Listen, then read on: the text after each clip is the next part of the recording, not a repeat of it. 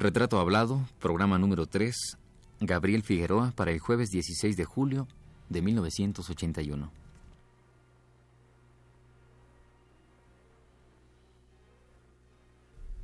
Radio UNAM presenta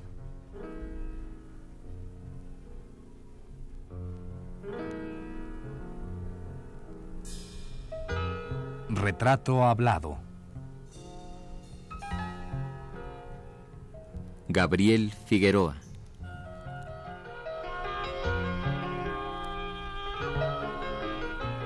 Un reportaje a cargo de Elvira García.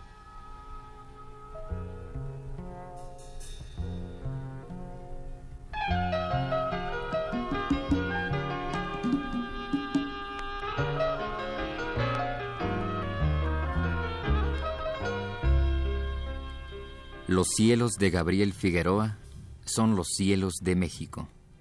Así rezaba un eslogan por toda Europa cuando en las décadas de los 40 y 50 llegaron a ese continente las películas mexicanas de El Indio Fernández, en las cuales destacaba fundamentalmente la fotografía de Gabriel Figueroa.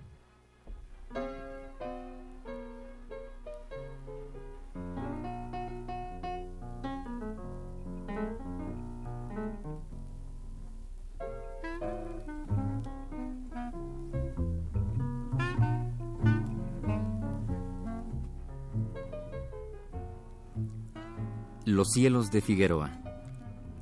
¿Pero qué tenían los cielos de Figueroa para que llamasen tanto la atención del público europeo? Tal y como el propio Figueroa lo ha dicho ya en una entrevista recogida en el libro Testimonios para la Historia del Cine Mexicano, documento a base de entrevistas, coordinado por Eugenia Meyer y patrocinado por la Cineteca Nacional, sus cielos mexicanos fueron reconocidos en todo el mundo y asimismo admirados por la carga de sentimientos que ellos reflejaban. Las nubes, unas nubes enormes y nostálgicas, transportaban al espectador al ambiente exacto que el director o el guionista querían dar a la película.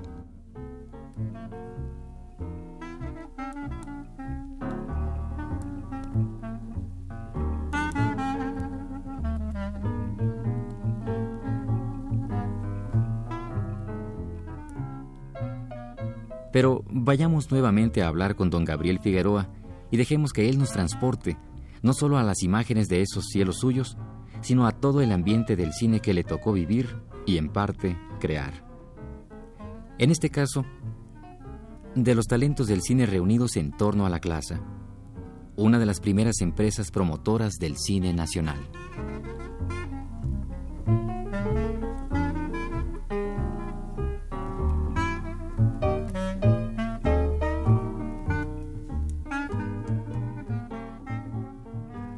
Señor Figueroa, eh, hablando precisamente sobre esta ah, sociedad que, usted mismo integró también, eh, yo quisiera preguntarle, los productores, los agentes del dinero, eran, estaban tan, tan seguras de lo que ustedes hacían que realmente aceptaban todo el trabajo o ellos también tenían un equipo a su vez que analizaba el trabajo que ustedes les proponían? Justamente lo que usted dice es exacto. Eh, el señor Fink, que representaba estos capitales, tenía un equipo humano de un positivo valor cultural, como eran Javier Villaurrutia, Celestino Gorostiza, Luquín, tengo entendido que Salvador Novo en alguna ocasión, y esos, eh, esas personas eran los que veían nuestros guiones y daban sugestiones, ¿no? El diálogo, corregían diálogo, corregían las cosas que a ellos les parecían. Pero había la aprobación también de, de ellos, que por lo general estábamos de acuerdo todos. Y los productores estaban satisfechos con lo que estaban viendo en la pantalla, ¿no? Y con eso teníamos. Entonces, en esa época se hicieron producciones como como cuáles se hicieron algún bastantes de, del Indio Fernández con las que ustedes estuvo fotografiando. en aquella época hicimos eh, hicimos con esta compañía hicimos uh, Flor Silvestre, la primera de Dolores del Río, después María Candelaria también de Dolores del Río, después Bugambilia. Mm. Nada más fueron las tres películas que hicimos con Emilio Fernández ahí.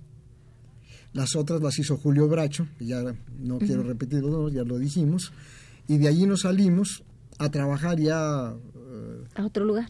como se dice en inglés freelance eh, como es el cine todos estamos no, ninguno estamos contratados de planta. Y tuvimos la suerte de, de, que la primera película que hicimos fuera de film mundiales fue uno de los éxitos más grandes que ha tenido el cine mexicano y que tiene hasta la fecha todavía, cada vez que pasa esa película, es una... Lo acabo de comprobar ahorita en California porque fui a, fuimos a, visitar la Universidad de California a dar unas pláticas sobre cine. Varios cineastas de, México, críticos, etcétera. Y allí pasaron esta película que se llamó La Perla. Claro que tenía un buen autor atrás que era John Steinbeck esa película se hizo en coproducción Estados Unidos-México, la yo de Estados Unidos y México. La dirigió Emilio Fernández y yo la fotografía. Y Pedro Armendáriz fue el intérprete con María Márquez. Entonces esa película fue mundialmente aceptada. esa película me ha dado a mí tres premios internacionales importantes. Y ya le digo, ahora que estuvimos en California, hace dos meses en la universidad, la seleccionaron la película, la pasaron allá y un, el público la recibió como si la acabábamos de hacer. Es la película más vista, ¿verdad? Es una, es una de las películas que tiene una, naturalmente que tiene un, una base artística que gusta y que hace la película eterna realmente.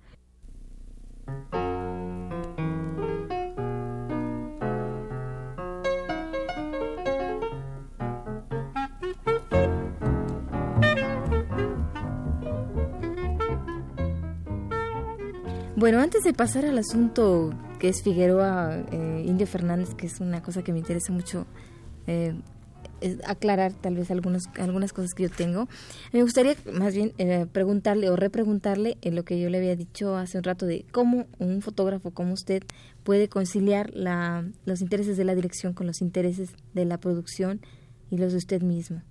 En, en el sentido de que usted quiere ser, por ejemplo, una obra artística a nivel de lo que es la vista, pues la fotografía de cine. Y eh, tal vez el productor lo que quiere es recuperar su dinero forzosamente o doblarlo además, ¿no? Y el director a lo mejor le interesa nada más que, que su dirección esté bien sin interesar que tenga un punto de vista artístico. ¿Cómo conciliaría usted esos No, eso se consigue desde el principio. Usted tiene una, una obra, entonces, ¿cómo va a interpretar el, el adaptador primero? Después, el director.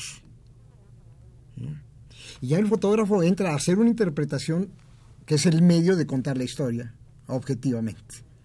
Ahora, es absolutamente necesario e indispensable que el director y el fotógrafo tengan el mismo punto de vista. Y en casos como en el caso de Emilio Fernández o en el caso de John Ford, teníamos la misma sensibilidad. Entonces allí tiene el mismo gusto, lo que se presenta va con el gusto del Señor. No es un, un pleito porque eh, no, no, no cabe. Entonces, ese es como salen las, las obras así. Si no hay esa, ese entendimiento artístico entre el director y el fotógrafo, nunca sale una, una buena película artísticamente hablando.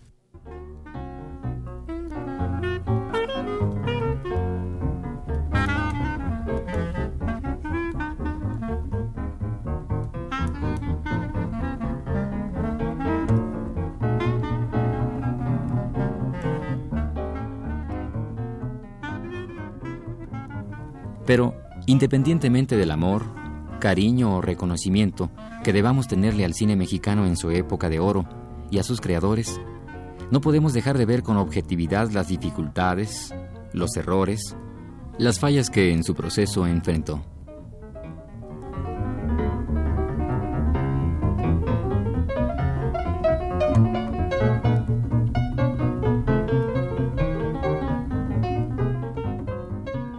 Ya anteriormente en este mismo programa, hemos destacado algunas frases que el crítico y ensayista Carlos Monsiváis escribiera en relación a la evolución, lucimiento y crisis del cine mexicano. Hoy daremos vida a algunas opiniones vertidas hace ya algunos años por un hombre que hizo, vivió y sintió el cine nacional, tanto como lo vive, hace y siente el propio Gabriel Figueroa. Este hombre al que hacemos referencia se llamó Alex Phillips muerto recientemente. Su mano atinada sobre la cámara fotográfica encontró grandes hallazgos que habían de dar lucimiento a la cinematografía nacional.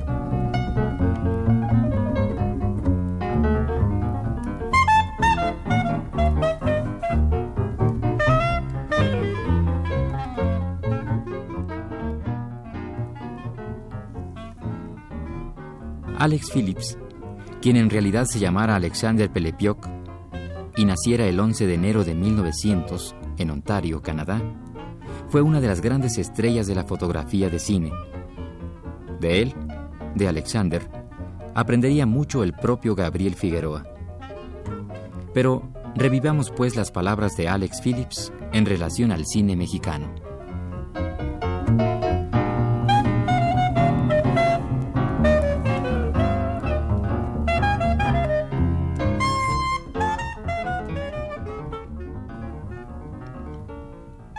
En el cine mexicano siempre ha habido muchas limitaciones si lo comparamos con el norteamericano, francés o italiano.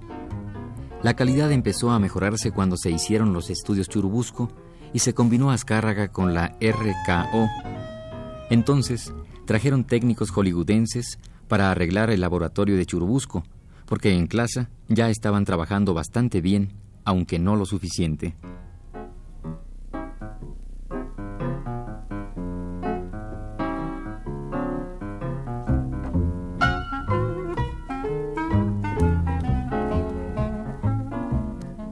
Pero la de Alex Phillips es la visión del fotógrafo formado en los sets hollywoodenses, siempre dispuesto a hacer comparaciones. No así la de Gabriel Figueroa, un hombre que, con su formación en el cine estadounidense, supo apreciar el valor posible del cine mexicano, que en su tiempo estaba por hacerse.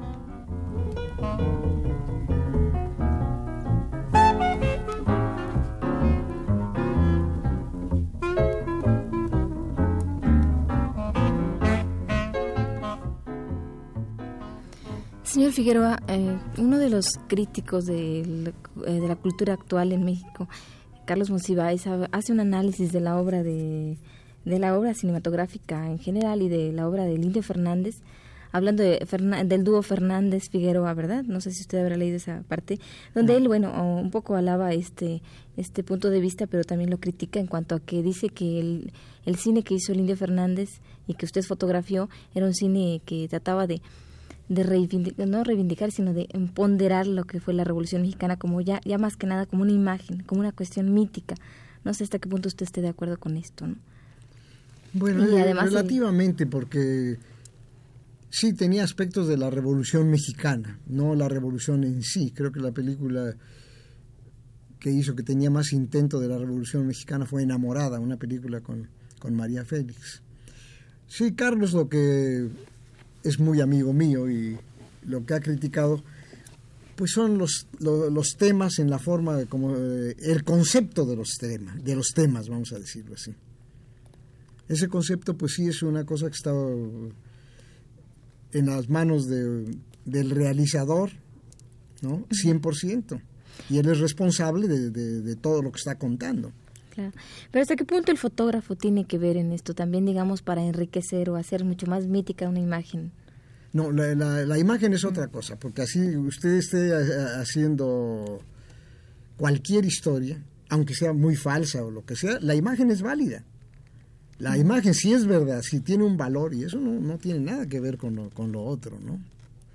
Eso lo puede usted hacer independientemente de, de la cosa. Claro, en la, en la fotografía de cine lo primero que hay que hacer es captar, interpretar y lograr el ambiente el cual un autor ha escrito. Ahora, si ese ambiente usted lo enriquece en una forma artística, en una forma dramática, en una forma trágica, en una forma pues muy normal o de lo más bajo, es, es formidable. Si usted le gana a eso. Pero la fotografía tiene la obligación de pasar eh, el ambiente principalmente. Ahora, si llega usted a un punto en que usted puede pasar el clima, si hace calor, que el público esté sintiendo el calor, si hace frío, el público lo esté sintiendo por medio de la imagen. Entonces ya es un, logro un poquitito mayor de, las cosas. Y en eso no puede intervenir ni, ni la dirección ni, ni nada, es lo que está usted viendo.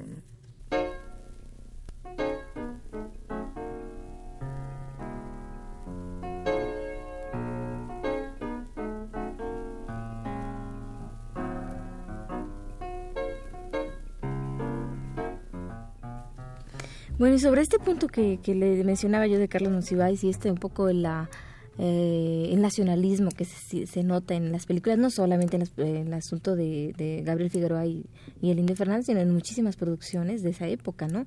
Se nota ese, ese arraigamiento a la cuestión nacional, un poco a veces el chauvinismo, no sé si usted lo siente. Bueno, eso, es una cuestión de, la interpretación de un artista, esa es la interpretación 100% de Emilio Fernández, ¿no? Y la concepción que tiene de las cosas.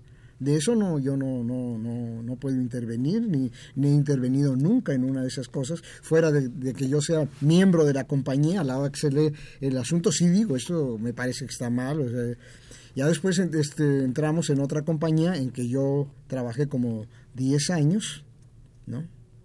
Fuera de eso, en, en un equipo que razonaba todas las cosas bien pero usted dice hace un rato que eh, precisamente para que la fotografía y la dirección vayan de acuerdo, eh, la fotografía artística y todo esto, eh, debe haber un intercambio de sensibilidades, o, en fin, de alguna manera estar de acuerdo. Supongo que usted estaba de acuerdo con ese planteamiento de, de, del Indio Fernández. Sí, nada más que le voy a explicar a usted en qué consiste el asunto. Primero, la sensibilidad es absolutamente necesaria, sin eso no hay nada.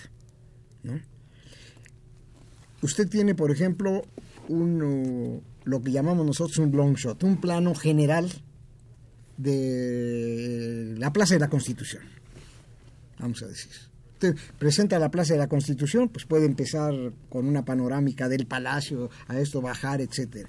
Ahora, quiere usted un ángulo fuerte o alguna de estas cosas bien artístico, que entre a la imagen, que le entre al público. Entonces eso tiene que ser una cosa especial y una cosa fuerte. Ahora el director puede decir, dame un, un plano general de esto de aquí. Inclusive le puede decir, de este punto de vista, donde lo estoy viendo, dámelo de ahí. Sí, pero ese punto de vista tiene muchos ángulos. Digo, eh, la cámara tiene muchas eh, diversidades. Usted la puede poner en el suelo, la cámara, o la puede subir a 5 metros. Y varía completamente la cosa. Y puede usted darle más importancia o menos importancia. Entonces ahí es la labor del, del fotógrafo. ¿Qué es lo que quiere? Esto, bueno, mejorarlo, es la misma otra cosa, en una interpretación mejorar. Entonces a lo que ve el director, aprueba o desaprueba. Pero si ve una cosa que tiene la sensibilidad y le gusta, dice, juega. puede decir en su interior, esto es mejor de lo que yo había pensado. Porque si es más malo de lo que él había pensado, luego lo puntualiza y dice, no, mira, aquí queda mejor. Pero usted estaba de acuerdo hasta cierto punto en el cine que estaba haciendo, digo, totalmente en el cine o en el planteamiento. Bueno, yo, estaba de, yo, estaba de, sí, eh, estábamos de acuerdo en el, cine más o menos. En lo que yo podía desarrollar, estaba de acuerdo 100% en lo que yo podía desarrollar en ese cine. Porque inclusive escenas banales, que usted puede decir, si usted le da una importancia con el ángulo, yo tengo fuerza, creo que mi, mi forma de expresión es tener bastante fuerza. Entonces yo le puedo dar fuerza a una escena que puede ser trivial. Exacto. Por eso yo le decía que tiene mucho que tiene e, esa, esa combinación. Ahora hay otros directores que no se basan en la imagen para nada. Yo he hecho siete películas con Luis Buñuel y Luis Buñuel detesta la plástica y la estética. Y con él nada, es pura ambientación lo que hay que hacer. Trabajo muy a gusto con él y todo, no ando buscando ángulos artísticos ni nada, hay muchos cuentos por ahí, pero no es cierto. Yo no busco nada, Luis Buñuel tiene su idea que yo respeto y la sigo, punto. ¿Cuáles son los cuentos que hay por ahí? pues los cuentos, había uno que decían que en una ocasión cuando terminábamos la primera película que hicimos, que fueron Los Olvidados, era la última escena, apareció una nube, y digo, don Luis, más de vacilada que, ah, está una nube, no, no, no, no, vamos a esperar que se vaya la nube, entonces tomamos, eso lo han publicado en Francia y en todos lados, que él se oponía a la estética, porque siempre ponía, no, no se explicaban cómo. Una gente que había hecho las películas que yo hacía, iba a ser equipo con Luis Buñuel, que no necesitaba el trabajo que yo creaba. Pero lo que sí necesitaba Luis Buñuel en sus películas era ambiente. Y el ambiente se consigue a base de iluminación. Y la iluminación pues, creo que le he manejado un poco siempre. Así es de que ah, ese era nuestro nexo. Y a él le gustaba la imagen y todo, pero no se buscaba una cosa artística de ninguna manera.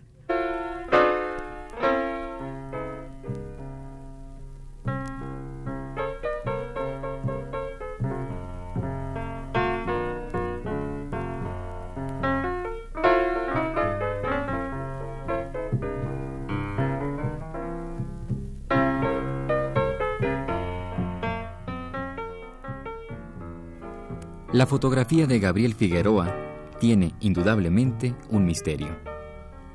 Cualquiera de nosotros ha visto por lo menos alguna de las películas que dirigió Emilio el Indio Fernández y seguramente recordamos, más que la historia, las imágenes un tanto poéticas, melancólicas y románticas.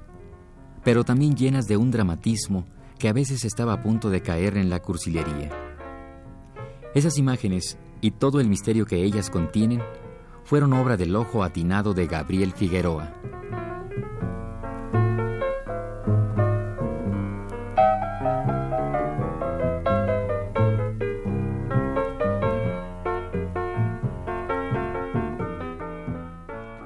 Señor Figueroa, ¿y cómo se logró este, este, este nexo entre el arte que usted aportaba desde su ojo y el arte eh, visto desde el punto de vista de, Fernández para que llegara al público, todo tipo de público, como ha llegado las películas La Perla, Enamorada, todas estas, que siguen siendo películas vistas todo el tiempo en la televisión, en, por todos lados, que son películas que llegan a todo público, que son asimilables, pero que son 100% artísticas. ¿Cómo se logró esto? Yo desde un principio, cuando empecé a fotografiar y empecé a, ver el desarrollo que ponía tener en mi trabajo, yo fui muy amigo de Diego Rivera, de José Clemente Orozco, de David Alfaro Siqueiros, de todos los pintores en general. Y de todos yo sacaba raja. Del que más raja saqué, de todos ellos, fue de David Alfaro Siqueiros por eh, los escorzos de él. Me fueron muy útiles en el cine. Me fue muy útil toda la, fuerza que él tenía, la fuerza de Orozco, ¿no? La composición de Rivera, el colorido, después en color, la cosa de Tamayo, etc. En aquella época había una mística, una mística que todos los pintores, los poetas, los literatos, todo un, grupo de gente que eh, se visitaban entre sí, yo eh, estaba incluido en visitarlos a ellos entre sí. Por mi interés de todo, ellos estaban naturalmente realizando ya. Ya, en primer lugar, los pintores habían realizado una de las obras más grandes que se han realizado en México, que es la pintura mural, ¿no? El redescubrir la pintura mural. Fue extraordinario, creo que es el movimiento pictórico, uno de los movimientos pictóricos más importantes de este siglo. Y se les debe a ellos y se le debe aquí a México. Entonces ellos siguieron desarrollando un, arte dentro de una mística a la que yo me sumí. La mística prácticamente era el arte mexicano, no nacionalista ni, ni buscar el charrito ni nada, no, un, un arte mexicano válido. Entonces yo me propuse en mi trabajo tener una imagen mexicana de arte. Y creo, si no, no, no es inmodestia, se consiguió porque en cualquier parte del mundo, en Japón, en Alemania, en donde usted quiera, veían aquello y decían, esto es México. Entonces ya mi, pintura, en, eh, digo, mi pintura la fotografía, en Europa, en Italia, decían los cielos de Figueroa, por la forma como se, fotografiaba. Y en general todo. Ahora habla esto, también me choca hablar de este asunto, pero tengo que, que puntualizarlo para que se sitúe este asunto. Nosotros en todo ese periodo yo gané 19 premios internacionales de fotografía. Eh, en, festivales importantes, dos en el Festival de Cannes, tres en, el uh, Festival de Venecia, eh, tres en Checoslovaquia, en, Bélgica, en España, en Hollywood, el Golden Globe, etcétera. Si es quiere decir que el trabajo era aprobado generalmente, ¿no? Apreciado y premiado. Y era una cosa mexicana 100%. Inclusive hay una opinión que me da mucho gusto decirle, Diego Rivera, decía, no, pues usted es el mejor muralista de todos porque sus murales viajan y los ven en todo el mundo y los nuestros tienen que venirlos a ver acá. Digo, haciendo un halago que yo le agradecía mucho al maestro, él se iba a buscar las locaciones con nosotros. Entonces yo estuve metido completamente en esa mística.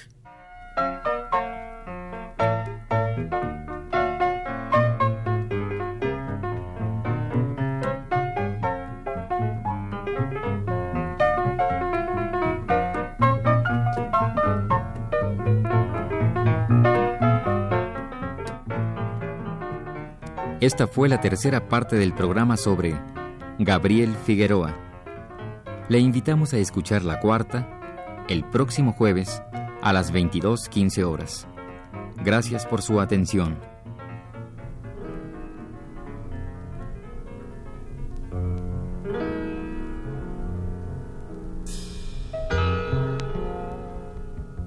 Radio UNAM presentó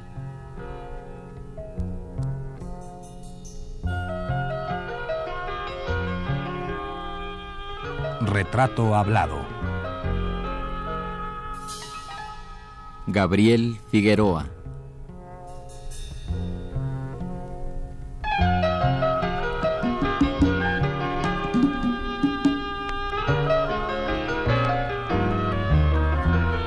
Un reportaje a cargo de Elvira García.